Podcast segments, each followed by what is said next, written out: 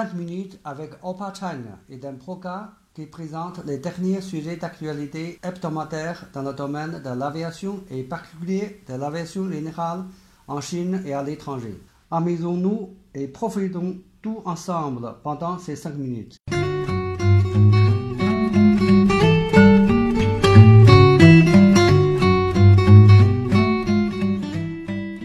Hi everyone, welcome to 5 Minutes with AOPA China, one of our signature programs. Today we are going to wrap 2018 up and get ready for 2019.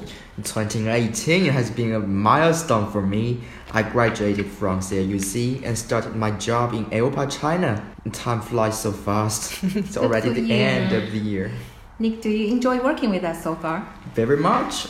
Although I feel occupied every day, but I feel happy because general aviation is something new to me. I have a lot to learn. It's very inspiring and exciting. Mm, wonderful. Yeah, good to know. to hear, yeah. Mm. And we established this podcast in May, and now over 30 episodes are out there. Yeah, wonderful job, as I see. Podcast as well as 5 p.m. program. Yes, 5 with p.m. AOPA China on WeChat. If you're interested, yeah, join us. Join us in the quiz. You can have Quiz, yeah. Yeah, you can see many quiz every day. Everything new, everything about aviation. Lots of Yes. fun. So um, why not have a quick review about what happened in China's general aviation circle? Mm, to be honest, many news made the list. However, we'd, would like to share with you only three big trends. Of course, top one, the urging for opening up for lower airspace is strong as ever. Yeah, I've got some numbers. More than 200 airports are certified, an increase uh, from 81 uh, of last year. Yes, and uh, actually, I, I've heard that the plan is to reach 500 by the end of 2020. Such a great potential. 500, less ambitious. More general aviation airports mean more opportunities. The government could not let the airport sitting there doing nothing. Okay, in terms of aircraft, more aircraft will be deployed, not to mention the professionals, which include pilots, mechanics, engineers, and uh, air traffic controllers. I see opportunities as well as challenges. Chinese aviation culture is still not so mature.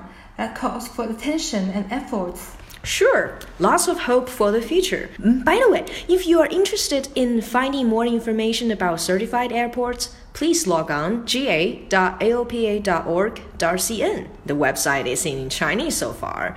I'm sorry, English native speakers. If you need the English information, please contact info at aopa.org.cn. And here's the top two. There is uprising demand of recreational flying. So the good news is from January 1st, 2019, the medical exam standard will be less tight for recreational flying. That is good news for those who have a heart for becoming a recreational pilot. It's time to realize your dream of flying really. Yes, and I guess the cost for training will drop too. Um, I think I'm closer to my dream. I mm. think I will be affordable to apply for PPL in the future. Yeah, Look forward to that. and the third one is on the technology side. The emerging of drones is pushy.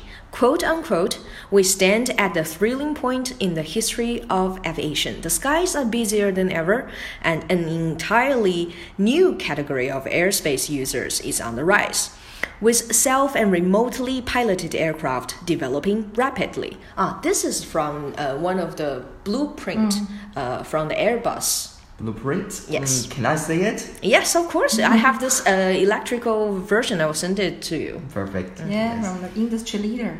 Great. And you know what drones can do is amazing. They include cargo drones, package delivery drones, drone formation display, which is so cool, precision agricultural, aerial photography, and so on. And some of my friends have already got their license as a US pilot. When they travel, they will carry their drones with them to, take photos. That's really cool. Yeah, Very exciting. toys. Mm, yes, and uh, it is said that more than 40,000 pilots certified in China, making China Wow. rank at the top of the US pilots all over the world.